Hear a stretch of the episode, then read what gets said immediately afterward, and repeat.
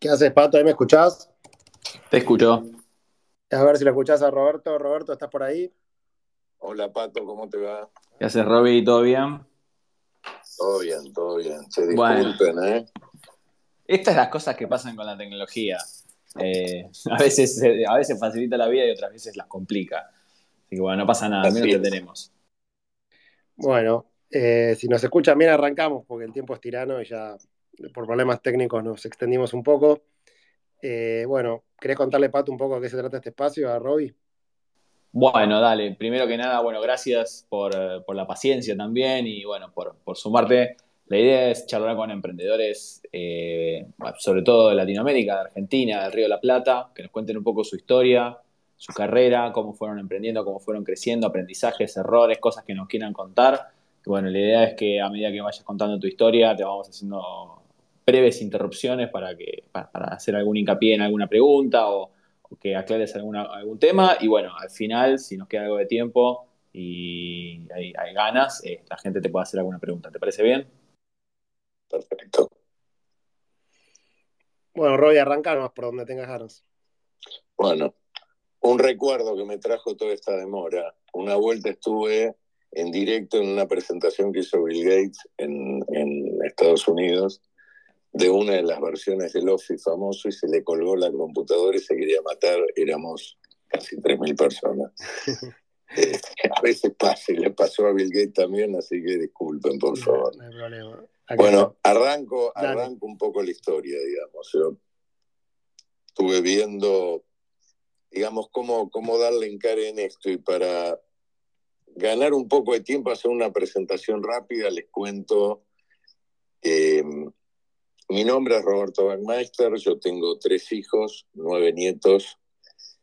Eh, estoy casado con, con Ruth desde hace 49 años. Eh, ¿Cómo arranca, digamos, esto? Esto, digamos, yo soy hijo de la educación pública y defensor acérrimo de la educación pública como fuente genuina para el desarrollo de, las comunidades y de la gente. Eh, de esa educación pública, que no sé si todos llegaron a conocer, era en ese momento sinónimo de excelencia y de meritocracia fundamentalmente. Recuerdo el esfuerzo enorme que hice para entrar al Nacional San Isidro y posteriormente a la UBA. ¿Qué estudié básicamente en la UBA?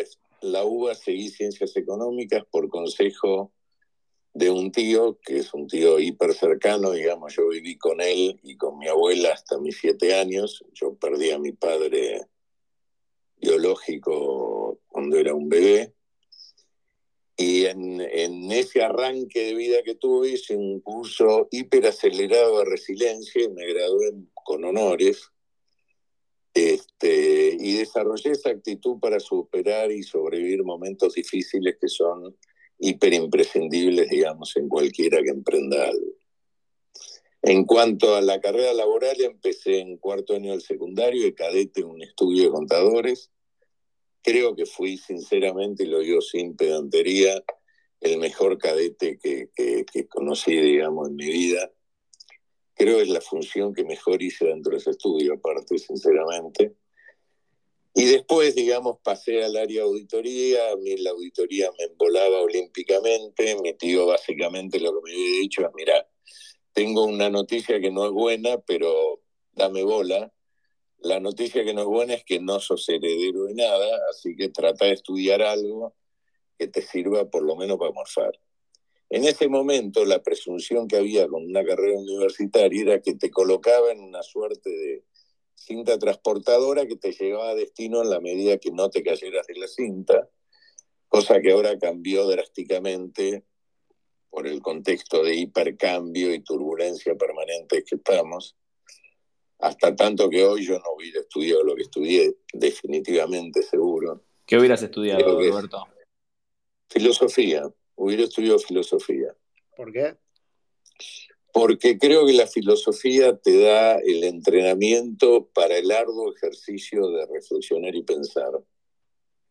Este, y creo que es imprescindible realmente tener una buena cabeza para reflexionar, pensar, autocriticarte, tener un ojo crítico. Eh, hoy las carreras convencionales para mí no satisfacen casi en absoluto, salvo algunas contadas excepciones, como uno puede decir, bueno, no sé, medicina, ¿viste?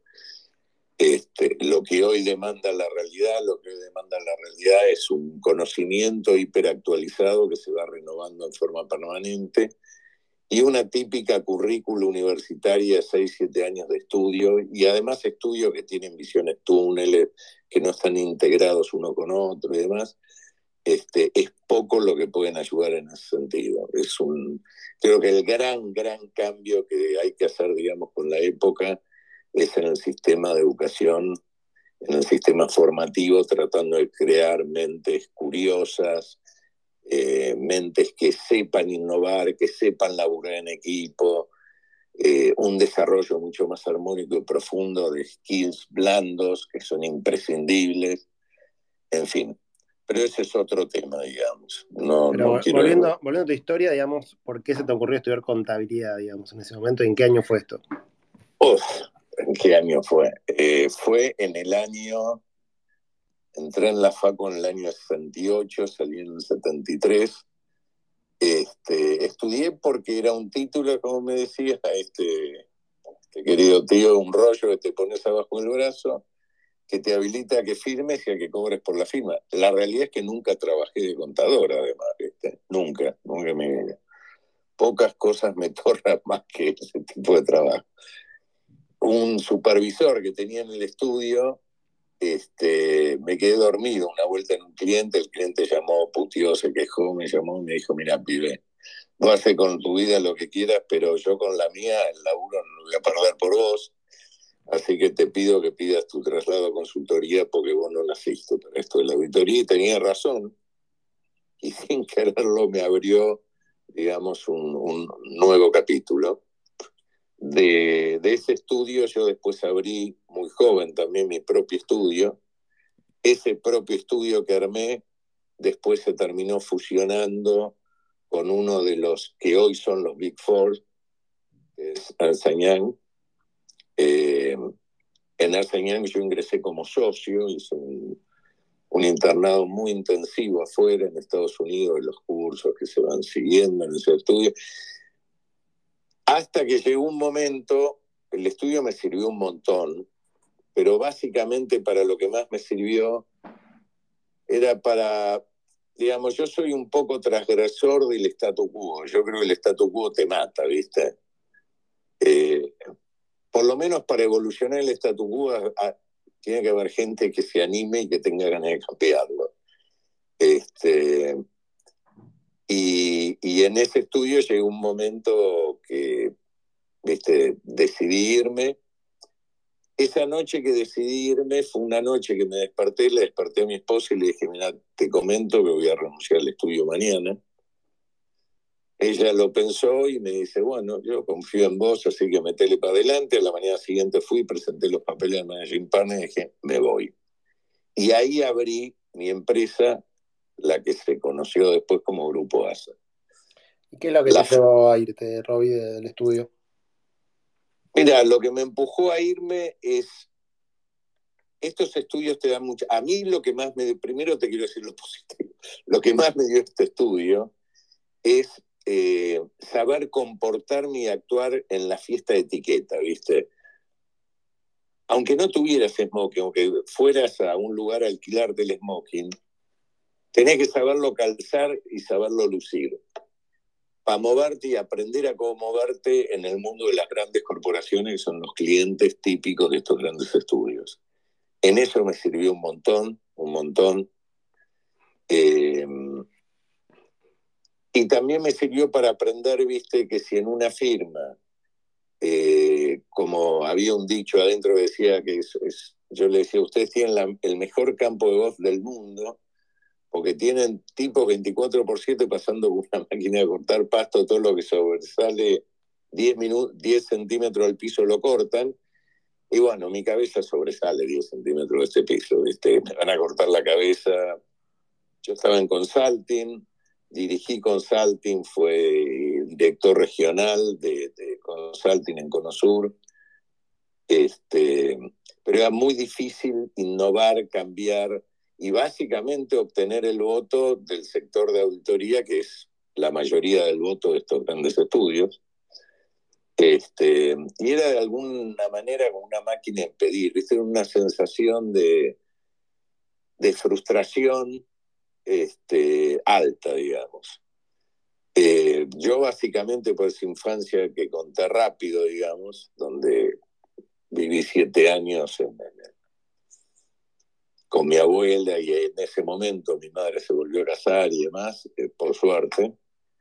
Eh, yo realmente es un poco me fui formando con la, con la convicción de que lo que hiciera en este mundo tenía que tratar de dejar una pequeña huella, ¿viste? Intentar trascender. Y estando ahí adentro no iba a trascender nunca. Este, así que decidí tomármela, ¿viste? Y así fue que con un grupo chiquito, que el Managing Partner le dio la opción, por supuesto, de continuar en el equipo de laburo que, que trabajaba conmigo en un, en un invento que después se terminó llamando System Integrator, era juntar un software este, de gestión integrado, digamos, con la parte de consulting, de operations y procesos, que son las fortalezas de los Big con 17 en total de estos Quijote, eran todos jovencitos, yo tenía 40 años, calculé en esa época, fundamos en un bar de la calle Juncal este Grupo ASA. Y así arrancó Grupo ASA. Pero Robbie, tenía ahí, 40 años, todo, digamos, un estudio y labura de contador, decidís dar un paso al costado y, digamos, primero, ¿cómo financiaste salir del laburo? No sé, ¿tenías ahorro? ¿Fuiste a algún inversor? Eh, cuál era la idea, cuál era el problema que querías resolver, digamos, emprendiendo. Bueno, y, digamos, nada, y cómo fueron esos primeros pasos, porque no sé en qué año es, pero no sé cuánto software había en ese momento disponible, ¿no? Mira, eso fue exactamente en el año 92 eh, cuando yo tomé la decisión y cuando, fumé, cuando fundé Grupo ASA.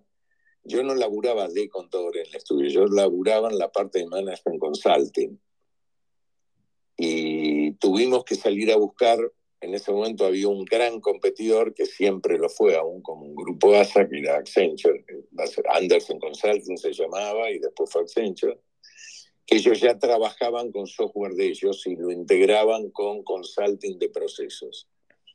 Entonces buscamos un software americano, este, lo trajimos la representación y le metimos, digamos, el knowledge de consulting y de procesos para que la implementación permitiera mejorar la, eficiencia, digamos, de, las compañías que lo compraron. Este, financiar, no te, sinceramente no tenía un mango, me quedaban muy pocas reservas, muy pocas. Este, y se lo presenté la idea a un amigo, mi amigo me dijo, mira, no te hagas problema, este, yo te voy a conseguir la guita, y vendía el 49% del grupo ASA, que era un PPT en ese momento, este, en 300 mil dólares, aunque parezca mentira. Era el cálculo que habíamos hecho y dijimos, bueno, banquémonos tres meses que vamos a conseguir algo de laburo. Para, discúlpame, ¿cuánto fue ¿cómo fue el deal? El deal fue el 300 mil dólares por el 49%, en el año 92. ¿no? ¿Y, esa este, persona que te dio la plata, quién era? Era un amigo mío que terminó siendo socio, digamos, de la empresa y había traído un grupito de inversores que eran conocidos de él, que pusieron la guita. Al cuarto mes ya se habían agotado las 300 lucas, estábamos compitiendo una mega, mega cuenta este, y tuvimos que buscar 500 más en ese momento y así se fue desarrollando, digamos, Grupo ASA, este, hasta terminar este, como una compañía que trabajábamos, exportábamos servicios a 41 países. Tuvimos 10 oficinas que cubría todo el eje de Américas, eh, un pie en Europa en ese momento también. Pero para antes de llegar al final, digamos, ¿cómo fueron esos primeros pasos con ese dinero? ¿No hacías que no te alcanzaba? ¿En qué lo invertían en capital? ¿Y qué es lo pagar que los sueldos, básicamente. ¿Y qué es lo que pensabas cuando tu mujer te decía, che, Robbie, ¿cómo venís con, con el startup? Ella era optimista, ¿viste? Porque me tuvo, me tuvo toda la vida muchísima confianza. Este, ella era optimista de que íbamos a salir, nos ajustamos la cincha. Acá tengo en casa a, uno de mis hijos, justamente ahora que vino a saludar. Me recuerdo una noche, mis hijos eran chiquititos, me trajeron sus alcancías, de verdad, digo, no para contar una novela latinoamericana. ¿eh? Este, sus alcancías con sus ahorros me dijeron, pa, nosotros apoyamos con esto. Este, y bueno, al principio, viste, hubo que, ajustarse la cincha tremendamente, como cualquiera que empieza, digamos, que no tiene guita, digamos. Yo tenía conocimiento, algo de conocimiento, no tenía guita. Este, y ese fue un poco el, el, principio de esta epopeya que después se fue nutriendo en el, y ahora voy a contar un poco cómo. ¿El nombre de dónde viene Grupo ASA? Grupo ASA viene de, al principio, la empresa se llamaba Application Software Sociedad Anónima. Yo ese nombre lo inventé en una reunión de socios de Azañán, pues les dije, era un poquito mentira, que yo ya tenía preparada la sociedad, tenía todo listo y demás. Uno de los socios me dice, no, no me digas, ¿cómo se llama la sociedad? Y yo dije, ¿qué sé Application Software Sociedad Anónima, pero un nombre muy largo que Application Software es un genérico, es lo mismo en Estados Unidos te digan de men, digamos, ¿viste? nada. Este, entonces lo llamamos ASA, que era la, como los clientes finalmente nos identificaban también. Después hubo que cambiar el nombre de ASA, porque el 75% del total de ingresos de Grupo ASA venía de afuera de Latinoamérica y ASA tenía una muy mala connotación en Estados Unidos. Este, entonces lo llamamos en un acto de genialidad. ¿Mala ¿Eh? connotación qué significa? Bueno, ASA tiene una connotación con AS, desde ah, afuera, en Estados Unidos. Y un cliente que nos quería mucho me dijo, che, macho, cambiale el nombre porque nadie te llama ASA, acá todos te dicen Grupo. este, entonces otro acto de genialidad de, nombres que no fue nunca nuestra característica, salvo al final fue, después lo cuento. Este, lo llamamos GA, digamos. Y digamos, de ese grupo de gente, digamos, en un bar, eh, ¿qué, es lo, ¿qué es lo que hicieron que, te parece que fue un poco la clave para después poder escalar y abrir todas las oficinas y todo lo que fueron haciendo? ¿Cuáles fueron las cosas que, hicieron bien y qué cosas por ahí con el diario el lunes no, no hubiese repetido? Sí, seguro, seguro.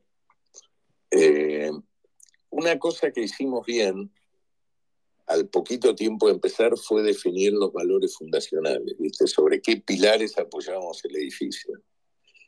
Y curiosamente esos valores fundacionales es lo único que permaneció sin cambio hasta el final.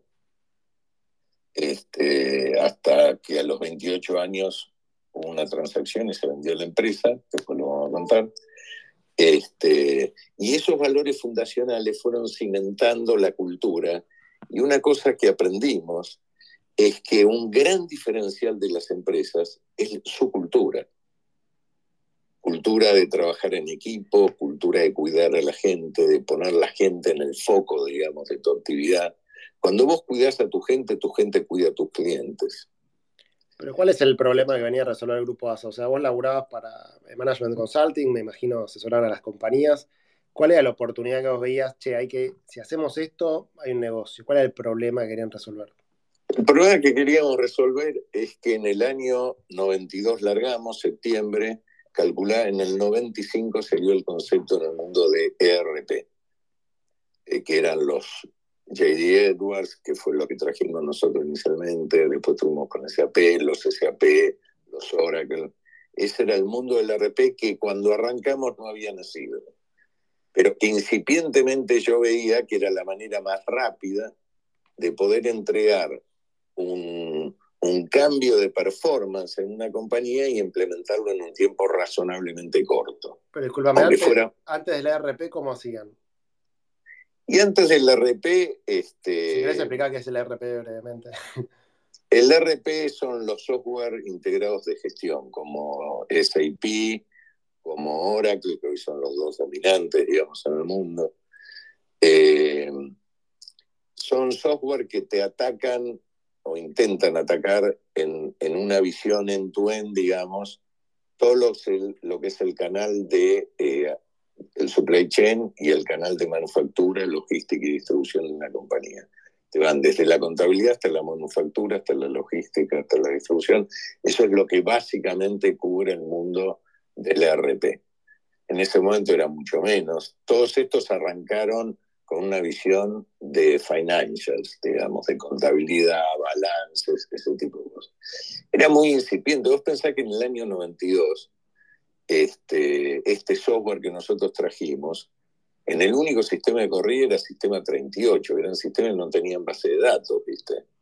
Dos años después viene el, equipo este AS400 de IBM, que fue una pequeña revolución en el mundo del hardware todo esto se sucedió muy rápido en la historia de la tecnología, ¿eh? muy, muy rápido. Lo que predominaban eran los mainframes, la mayoría del trabajo no venía en paquetes de software que demandaban un cierto nivel de customización, a veces de, varios años incluso, este, sino que eran básicamente desarrollos de software que hacían las compañías. Tanto que hoy los bancos, que siempre fueron los pioneros en desarrollar software, muchas de las aplicaciones actuales que todavía tienen fueron desarrolladas por ellos mismos los famosos COBOL. Por eso te vas a cruzar en un banco, en un departamento de sistemas con gente, qué sé yo, de 60 o más años, ¿viste? Pero vos el RP, digamos que trajiste, este Edwards, vos tenías una licencia para distribuirlo y tu negocio era vender el software, vender la implementación, ¿cómo era el modelo? Exactamente, el negocio era para traer, yo fui el primer distribuidor en el mundo que tuvo JD Edwards y fui porque entablé buen vínculo con el fundador de JD Edwards, le caí muy bien y le dije, mira, yo estoy dispuesto a irme a Arsañán y dedicarme, digamos, al desarrollo de tu software. Con una visión un poco distinta, bueno, no éramos vendedores de software, sino que vendíamos el concepto de eso, mostrábamos la solución que el software iba a probarte a tu empresa. Este, se vendía la licencia de software y se vendía el trabajo de implementación y customización del software, que era todo lo que era la reforma de procesos, la reingeniería que había en la compañía y demás. Era el trabajo más grande, si el software costaba uno, implementar el software en el mundo de JD Edward costaba en promedio, te digo, tres, y implementar el software en el mundo de SAP costaba cinco, digamos. ¿sí? Cuando hablas de implementar, es vos pones recursos humanos de tu compañía para que vayan a la empresa. ¿Cómo es el proceso? Estén ahí viviendo, entendiendo todo para customizarlo. Vivían, se armaban equipos de trabajo. La misión de los equipos de trabajo era transmitir el conocimiento de cómo utilizar el software y cambiarlo al cliente. Y trabajamos en la redefinición de procesos, en la reingeniería de la empresa y en adaptar el software a esa reingeniería que se había hecho. Era un trabajo de consultoría que concluía, se aceleraba muchísimo en su ejecución, porque ya venía un software preconfigurado hasta una parte. Después era como un traje de semi-medida, ¿viste? Y digamos, de que arrancaste con el negocio hasta que el negocio empezó, que vos dijiste, che, esto, esto va bien, ¿cuánto tiempo pasó y cuál fue la, medida que tomaste que, que por ahí cambió el rumbo en lo positivo? Mira, en, en el año 94 eh, ganamos el primer gran contrato, pensar que era una empresa que empezaba, ganamos el gran proyecto de transformación de Telecom cuando Telecom se privatiza, en un proyecto de 14 millones de dólares, que es mucha plata aún hoy, en ese momento era una fortuna, viste, directamente. Este, y eso fue el mega cambio, digamos, y de ahí en más, bueno, empezamos a, reorganizamos nuestra empresa por mercado vertical, había eh, áreas que se dedicaban a consumo masivo, otras áreas a manufactura, otras áreas a logística, etcétera, etcétera. O sea, había conocimiento funcional que íbamos desarrollando a medida que profundizamos los clientes. Llegamos a tener más de 300 y pico de clientes. Empieza en Argentina, eh, en Argentina tuvimos una predominancia, veníamos palo y palo, cabeza a cabeza, eh, Accenture con SAP, y Grupo ASA o GA con JD Edwards, fue en el único lugar del planeta, sinceramente, en donde la penetración de mercado de JD Edwards fue similar a la de SAP. En el resto SAP ganó por muchos cuerpos. También fue el único lugar donde proveímos tanta carga de consultoría, porque en otros lugares se trataba de vender más plain and vanilla, viste, el, software como venía. Las empresas muy grandes no lo podían usar como plain and vanilla porque era imposible. Eh, fue un grupo, viste, que nació y fue creciendo de la mano de esa cultura tan fuerte que tomamos, eh, teníamos un lema que lo repetíamos todos los días, viste que era idea sin ejecución, es una alucinación. Así que tenés una idea, ponete a ejecutar. Y empezamos un journey de innovación que duró, en fin, casi 30 años. Ahora, Roberto, ustedes desarrollaban, digamos, no, no, no desarrollaban el software, sino que ustedes, digamos, el principal desafío era agarrar un software que ya existía e implementarlo, o además desarrollar el software.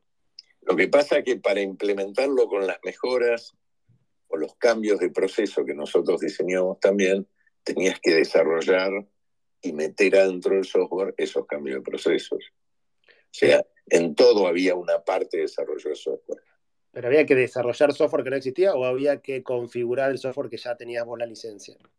Tenías que configurarlo, pero para configurarlo tenías que agregarle a veces funcionalidades que no estaban adentro del software configurado. Okay. Pensá con mega compañías, ¿no? Te hablo de Shell, Exxon, el Grupo Pérez Compán, Telecom, Arcor, Sancor, qué sé yo, ¿viste? O sea, es muy difícil que te venga un paquete configurado para tremendos, digamos, tamaños de compañía. Y una vez que vos le terminabas de instalar todo, ¿te seguían pagando o, o, era un proceso que empezaba y terminaba? Bueno, ese era el desafío, ¿viste? Cómo mantener al cliente y descubrimos una cosa importante del negocio de la tecnología, que eh, acá la clave es mantener el cliente porque el, costo comercial se reduce en forma brutal a medida que mantenés el cliente, el esfuerzo de venta es menor, el cliente ya te conoce, confía en vos, sabe cómo estás en las buenas y en las malas, cuando hiciste alguna cagada la arreglaste. Este, Acá el desafío brutal se llamaba Relationship Management, tanto que lo pusimos como una materia de formación dentro de la empresa, que era cómo establecer vínculos de confianza que puedan perdurar, que den sustentabilidad a una relación. Te un ejemplo, al grupo Johnson Johnson Worldwide, empezamos con un equipito de cinco tipos en Brasil, después te cuento la estrategia de desembarco usado. Eh, nosotros lo llegamos a atender en todo el mundo y se formó un equipo de, no sé, 300 personas a ellos. Y trabajamos con ellos 18 años ininterrumpidamente. Con Arcor, que empezó antes de, de Telecom todavía, todavía hoy se le sigue prestando servicio. Y entonces, para entender más o menos, ustedes arrancan, el primer gran cliente Telecom, ¿y cómo sigue creciendo la compañía en términos de cantidad de gente? ¿Volviste a levantar capital?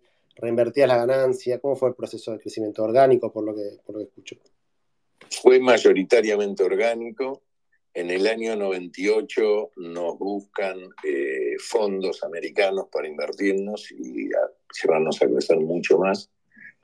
Eh, aceptamos un fondo de ellos como socio. Ellos compraron el 30% de la compañía en ese momento y con ellos nos preparamos eh, para hacer un IPO, digamos, en el Nasdaq, básicamente. Esa era, fue una de las ideas. La primera historia es entonces la del inicio. Eh, Gaby, nosotros inventamos la categoría System Integrator en la región, te aseguro. No existía. Cuando nosotros empezamos a prepararnos en el 98-99 para la IPO, las discusiones que teníamos con los bancos que nos llevaban era en qué box nos calzábamos nosotros y yo me desvivía para explicarle que no estábamos en ninguno de esos boxes preestablecidos, sino que era la combinación de software, tecnología y consulting de procesos. ¿Y qué pasó con ese IPO? En el IPO empezamos en enero del 2000 al Rocho. Este, de una manera muy divertida, empezamos. Porque, ahora te explico por qué. Eh, en abril íbamos a salir, estamos registrados para salir en septiembre del 2000, y en abril del 2000 estalla la burbuja internet y chavo, IPO, básicamente. ¿Y por qué arrancó de una manera divertida? Porque el día que iniciamos la presentación en New York, lo que me pasó hoy para conectarme, ¿viste? Empieza a proyectarme la gente, creo que eran los de Goldman, ¿sí? E, empiezan a proyectar nada. Eso ya estaba anunciado. Te estamos, te estamos escuchando un cacho mal. Si querés ahí apagar la cámara esa a ver si mejora. Dale. ¿Ahora? Ahora mejor.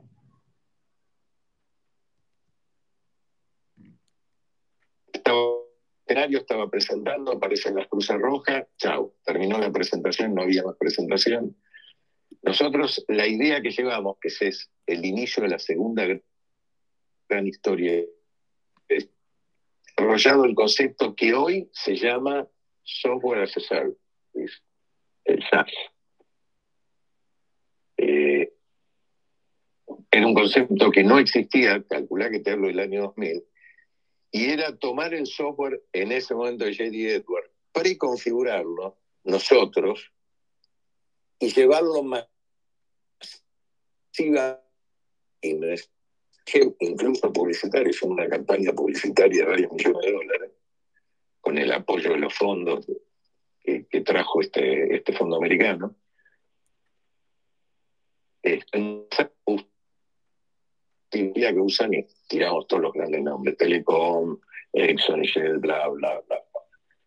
Este, dotamos, teníamos un, un portónico en la punta del Puerto Madero, que era un edificio ovalado, hermoso, el cartel del grupo hacia arriba. El piso, porque proveíamos nosotros el servicio. Calcular año 2000 lo que Internet, que no es lo que es naturalmente ahora, ¿no? O sea, lo hacíamos funcionar medio a pedal, pero terminaba funcionando. La métrica que los bancos nos pusieron para hacer el IPO era tener dos docenas de clientes en esa modalidad.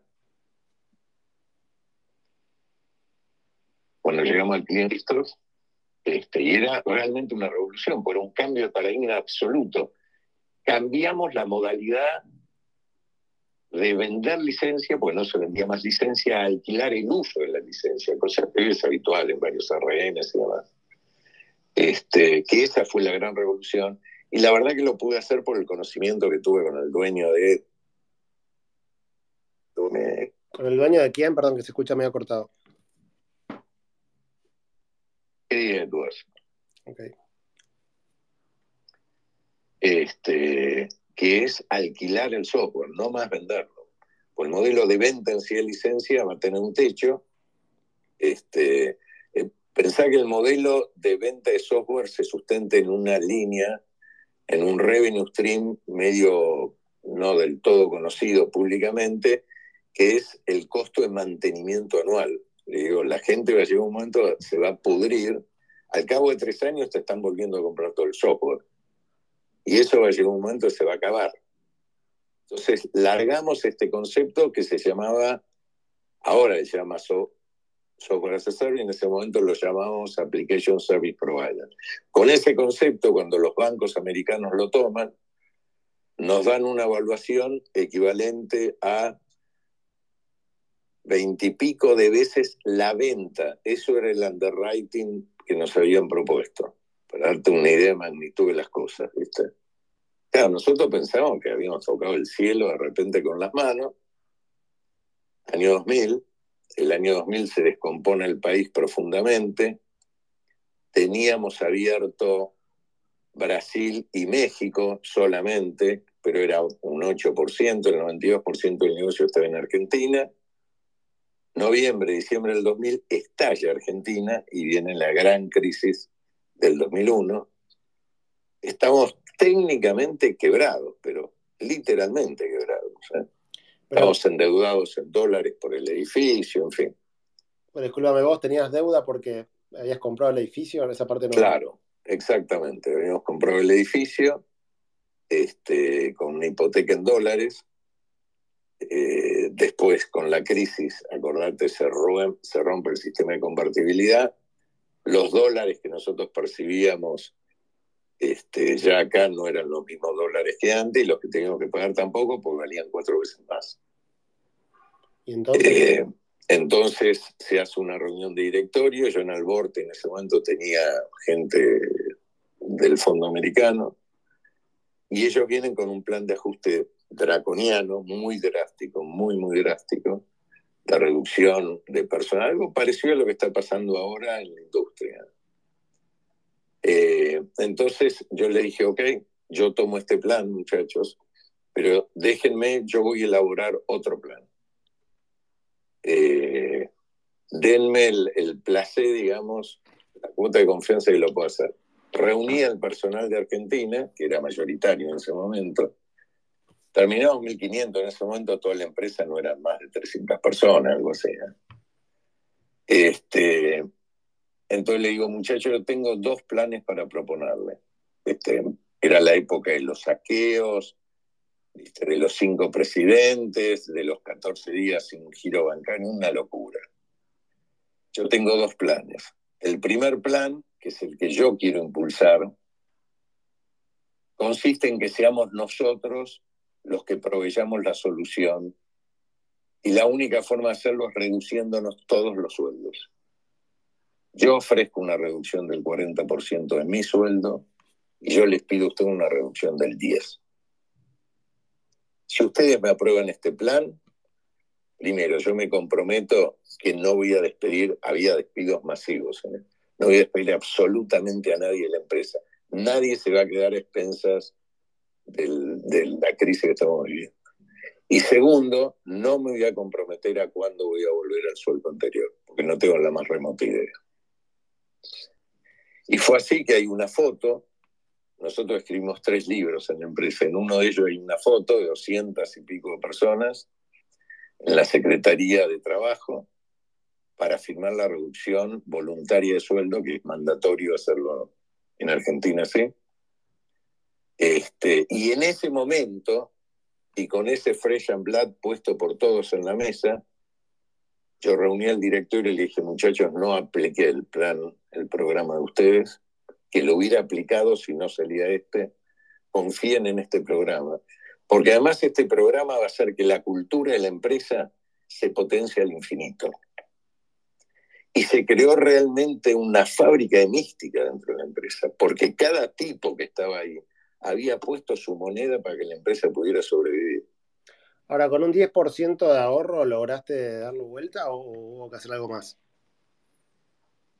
Hubo que hacer algo más. Era un 10% de ahorro del personal, un 40% mío, un 30% de toda la capa de ejecutivos. Pero además, la otra cosa fundamental que hicimos fue, como el mercado argentino estaba hecho parcha, nos aceleramos la internacionalización de la empresa a lo bruto. Cada proyecto, viste, que venía en cualquier lado, te digo, elaboramos, ¿eh? en Bolivia, en Perú, en la Guyana, en qué sé yo qué lugar, había gente de compitiéndolo. Y eso aceleró muchísimo el proceso de internacionalización, que junto con el proceso de transformación digital, que después me gustaría contarles, fue uno de los procesos de transformación más difíciles que como entrepreneur este, tuve que llevar adelante. Es muy difícil la internacionalización. ¿En qué sentido? En el sentido que una de las bases de nuestra firma era One Farm Culture y mantener One Farm Culture en un contexto multicultural es muy difícil. Porque si bien todos hablábamos parecido, empezamos por América Latina, que by the way, eso fue uno de los errores que quiero contar. ¿Por qué fue un error? Eh, porque Latinoamérica tiene, me pasa mucho en mi nueva actividad, yo fundé una nueva empresa eh, cuando vendí la mía, eh, me pasa mucho en la nueva actividad coachando, digamos, a, todos los startups a eso se dedica la nueva empresa, a invertir y coachar a los startups nuevos, eh, uno cree que es más fácil arrancar por eh, Perú, Colombia, México. No es lo más fácil. Y hay una cosa que es fundamental. Las crisis sistémicas económicas, digamos, que tiene América Latina, estos andan tan fuerte, ninguno como el nuestro, pero el resto también los tiene, derivan fundamentalmente de la debilidad de su sistema institucional. Y eso es inmodificable. Fíjate la, la, invasión populista que hay hoy en América Latina hace que los mercados tiemblen, que se saquen las inversiones, eso resiente la economía, etcétera, etcétera. Y Latinoamérica nos llevó muchísimo esfuerzo, guita y talento para que no se nos cayera. Cinco años antes de la venta de la empresa, empezamos a desarrollar en directo USA con base en Miami. Ya veníamos laburando en USA, la mayoría de los ingresos, como dije, venían de afuera de la TAM, pero no teníamos oficina directa. En dos años de fundar la oficina de Miami, la oficina esa duplicaba el revenue total de toda Latinoamérica. Entonces, el mensaje es, muchachos, tienen que arrancar algo, arránquenlo por USA. Hagan una prueba de concepto acá, tengan un volumen comercial tal que muestre que la innovación de ustedes puede ser vendida, pues la clave de una startup es realmente la prueba de fuego, de si alguien te compra y te paga por eso que estás haciendo. Y después vayan al mercado americano. Y al mercado americano no hay que ir con una propuesta abierta, hay que ir con una propuesta hiperfocalizada y especializada en algo. Llevar tu fortaleza al mercado americano, en el mercado americano vas a encontrar lugar.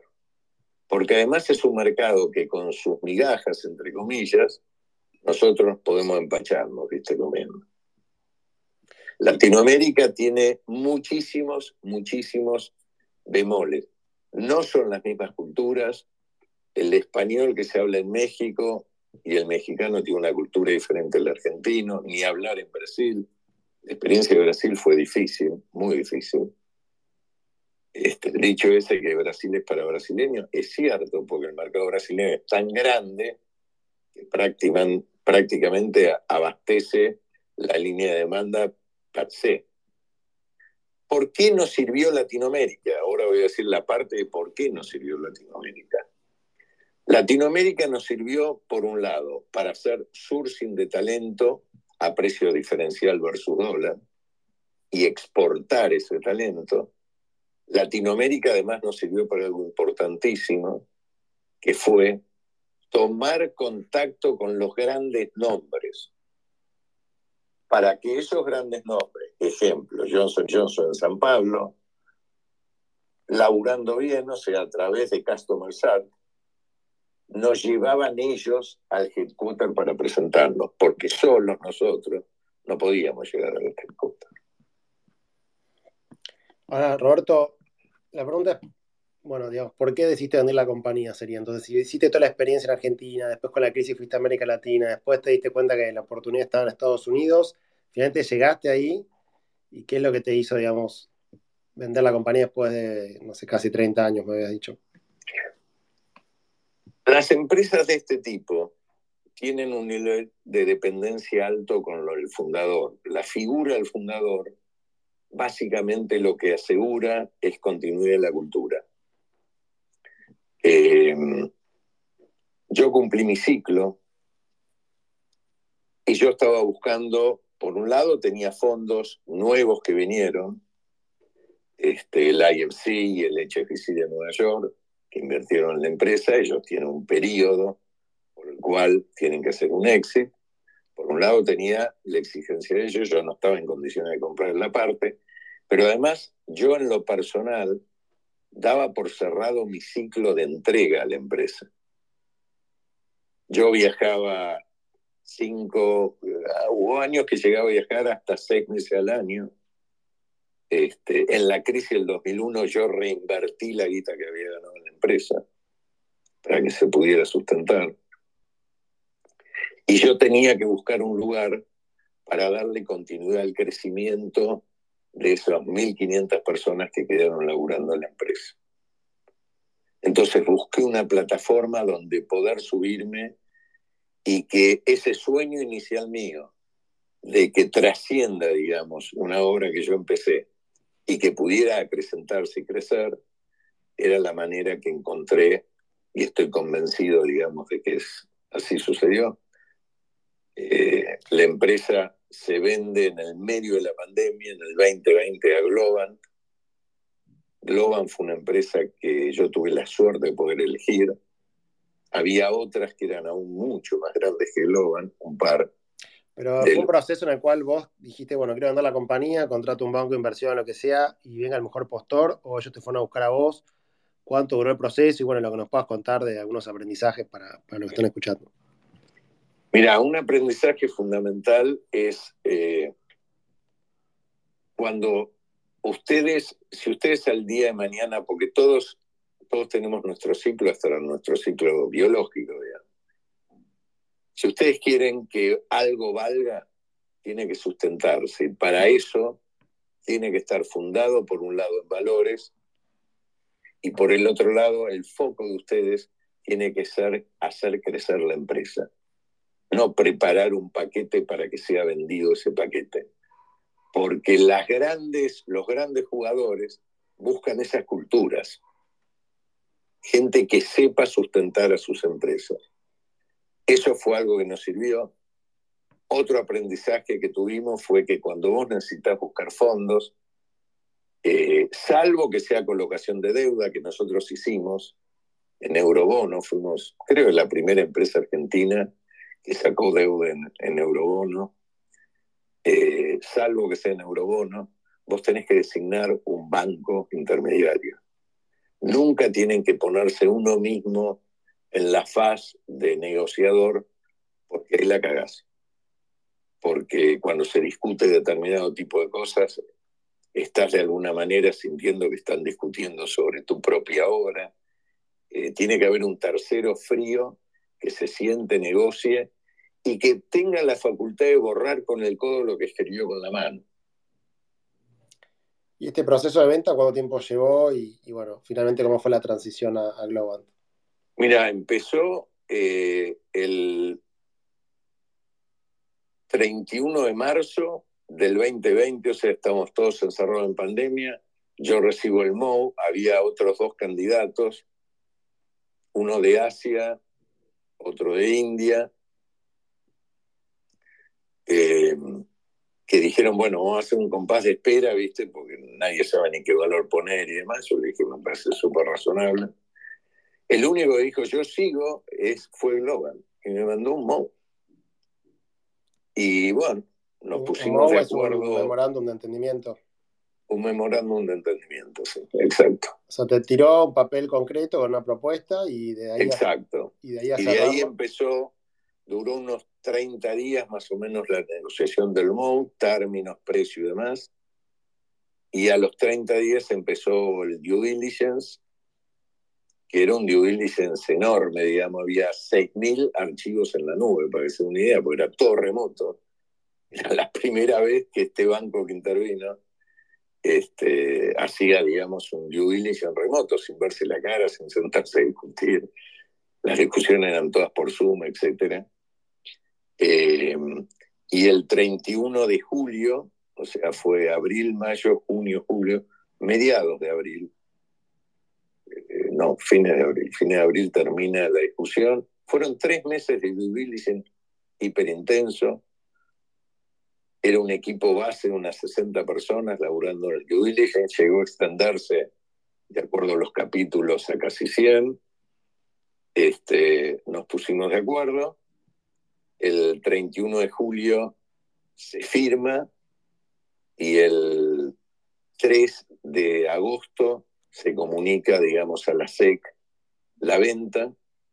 Fue muy, muy linda la comunicación esa a la SEC, porque la tradición dice, yo no soy un experto, pero repito lo que dicen los que saben, que cuando se producen fusiones de empresa, como la fusión de empresa implica fusión de culturas, estilos, forma de trabajar, en realidad el mercado recula un poco y tira un poco a la baja la evaluación.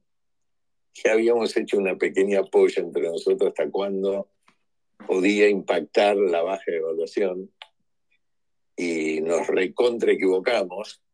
El día que se hace el anuncio de la empresa, la empresa aumentó 400 millones de dólares su market cap, tanto que un diario argentino salió con nombre y apellido, yo siempre cuidé muchísimo eso de la publicidad en nuestro país de esas cosas, diciéndole, eh, Van Meister, andá y reclaman tu parte los 400 millones nuevos.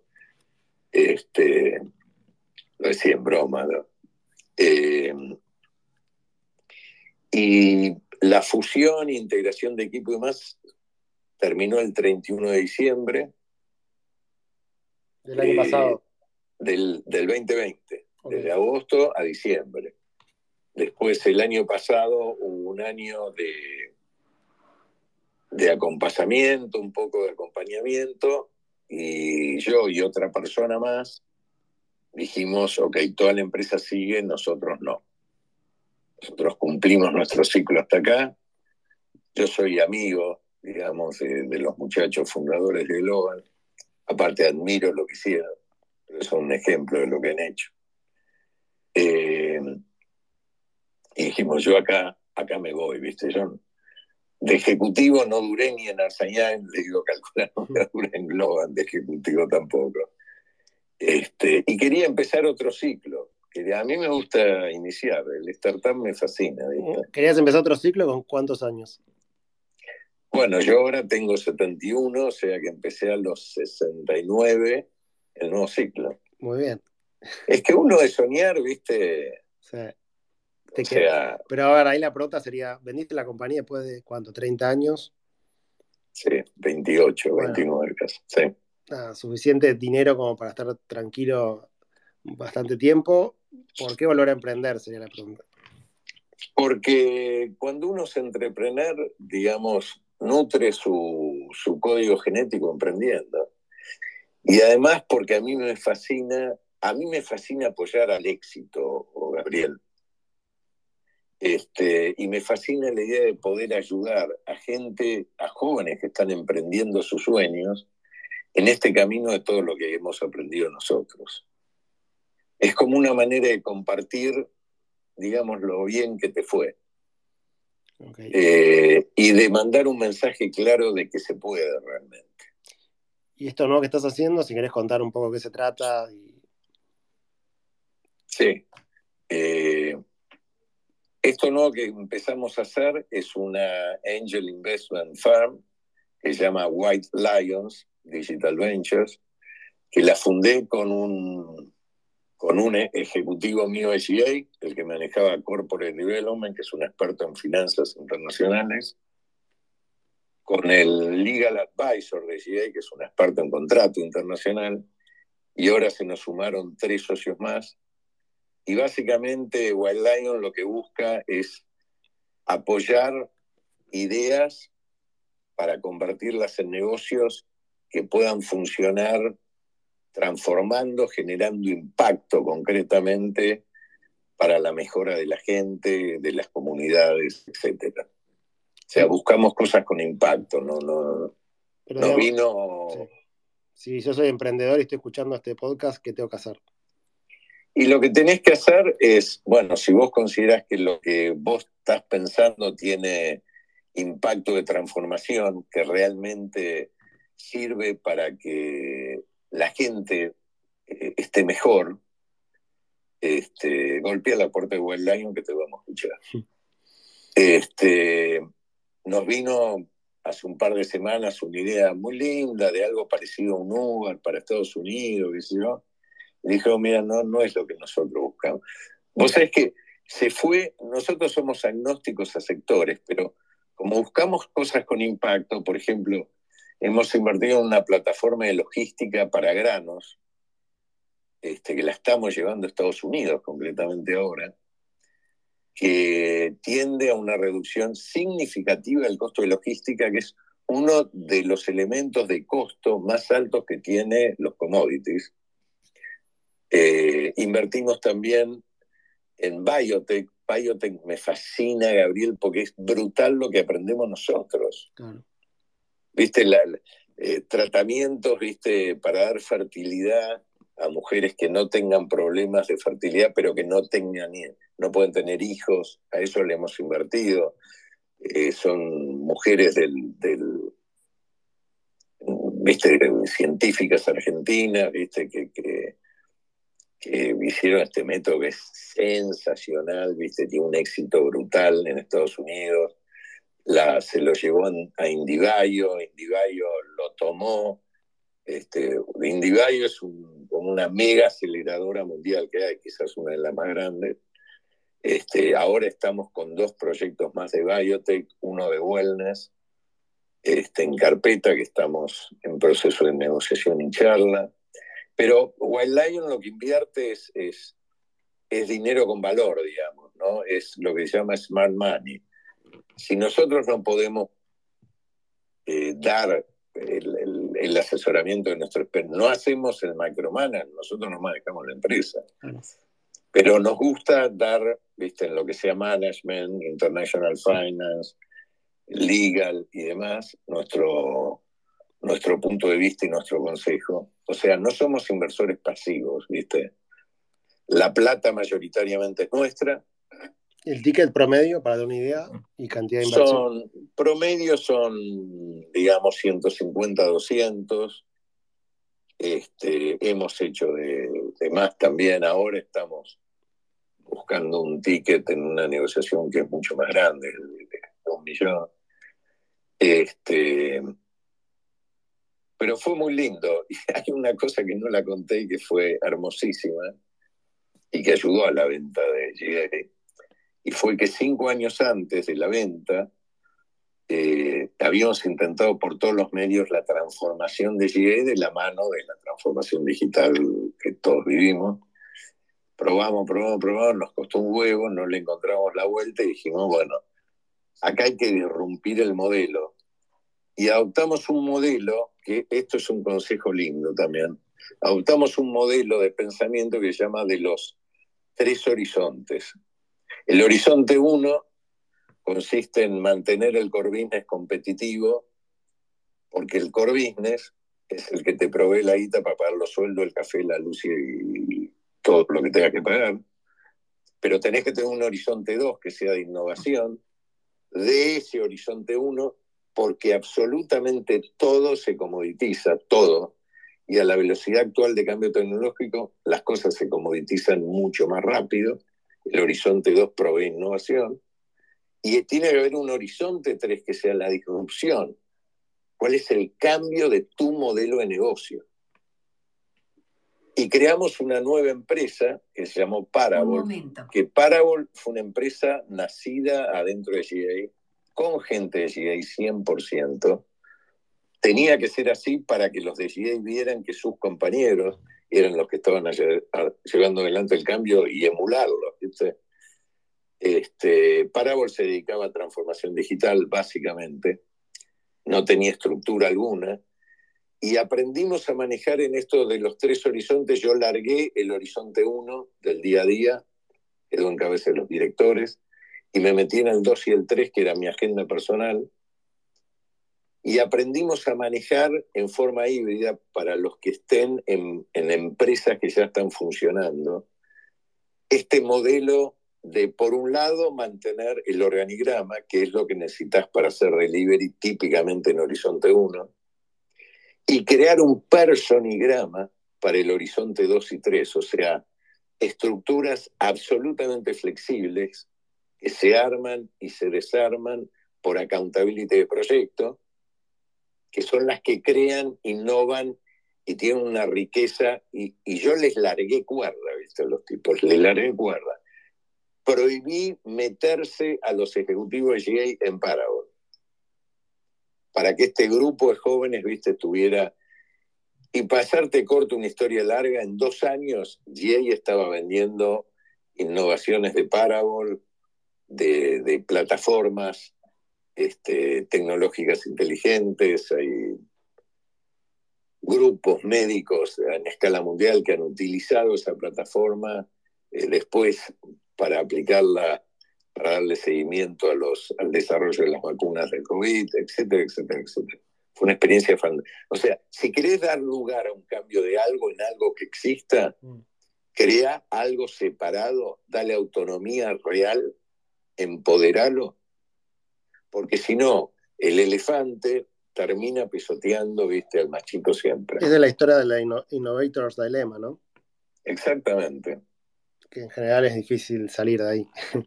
Exactamente. Eh, Pato, ¿alguna pregunta? Pregunta de rigor, tenemos que ir cerrando ya eh, Dale, sí, la pregunta de rigor es ¿qué, qué consejo le darías al Robbie de hace 10 años? O 20, o 30. al Robbie hace 10 años o, más, un consejo que le diría es tirate a desarrollar, anda a buscar el mercado grande. es, de vuelta, si vas con valor, es un mercado que te va a tomar la mercadería tuya. Eh, no gastes demasiado tiempo en desarrollar países que tengan una ciclotimia brutal en la economía como consecuencia de desórdenes políticos permanentes. Eh, antes con la creación de estructuras tipo Parabol antes. Nosotros antes las innovaciones las manteníamos dentro de los equipos de trabajo de Arrancalo antes. Hoy el cambio es tan grande, tan grande, que la disrupción tiene que arrancar casi de tabla cero, ¿viste? Cree en tu gente, forma líderes, porque la clave del crecimiento de una compañía radica en la formación de líderes, y el líder lo que necesita es tener una cultura fundacional muy fuerte. Porque la cultura es el estandarte. Muchos pueden hacer cosas parecidas a lo que técnicamente vos haces. La forma en que vos lo haces, el cómo lo haces, ahí está tu diferencia competitivo. Bueno, nos hemos llevado a Pato una, clase de management resumida en una hora. Eh, nada, generalmente hablamos, Robbie, con distintos emprendedores, de ahí de todo, desde cripto hasta, no sé, lo que te imagines y está buenísimo hablar con vos porque, bueno, es un, poco otra perspectiva y otra experiencia para que lo después nos escuchan y como este paso se llama Elige tu aventura, que sean aventuras diferentes y, bueno, con cada una podemos aprender algo. Así que, bueno, no sé, Pato, que vamos cerrando, ya estamos pasado de tiempo, ¿no? Estamos un poco pasados, sí. Bueno, igual, gracias, Robbie. Un micro consejo más. Dale, dale, Robbie. Y muchos de los que escuchan están en el mundo cripto, no pierdan la cabeza, muchachos. El cripto va a ah. continuar. Tampoco tiene sentido el cripto valga lo que valía. Lo que valía, lo valía, pues sobra un montón de guita en el mundo que no saben qué carajo hacer con esa guita. Pero el cripto va a continuar porque la economía de la mano y la tecnología convergente actual tiende a la descentralización absoluta. Y eso democratiza todo el acceder a tecnología va a traer un beneficio para la comunidad. Si tienen que reducir, no echen talento, como yo vi a muchachos conocidos que lo hacen. Intenten hacer una parecida a la que hizo GE en su momento. Asocienlos en el esfuerzo de cambio y de dar sustentabilidad. La gente no se olvida de los que rajaron gente y de los que mantienen la gente, aún con esfuerzo, terminan siendo un ejemplo y un lugar donde la gente en este momento, que cuesta dar empleabilidad, dice, a mí me gustaría pasar por ahí. Bueno, Pato, seguimos entonces mañana con Exactly y venite, seguimos trabajando. Absolutamente, exactamente. exactamente. Robbie, muchas gracias por, por, el espacio, por el tiempo, por la paciencia. Estuvo buenísima la charla. En breve la vamos a subir el podcast. Y bueno, nada, siempre invitado a, charlar nuevamente cuando quieras. Muy agradecidos a ustedes, muchachos. Un placer realmente. Un placer. Chao, gente. Cuídense.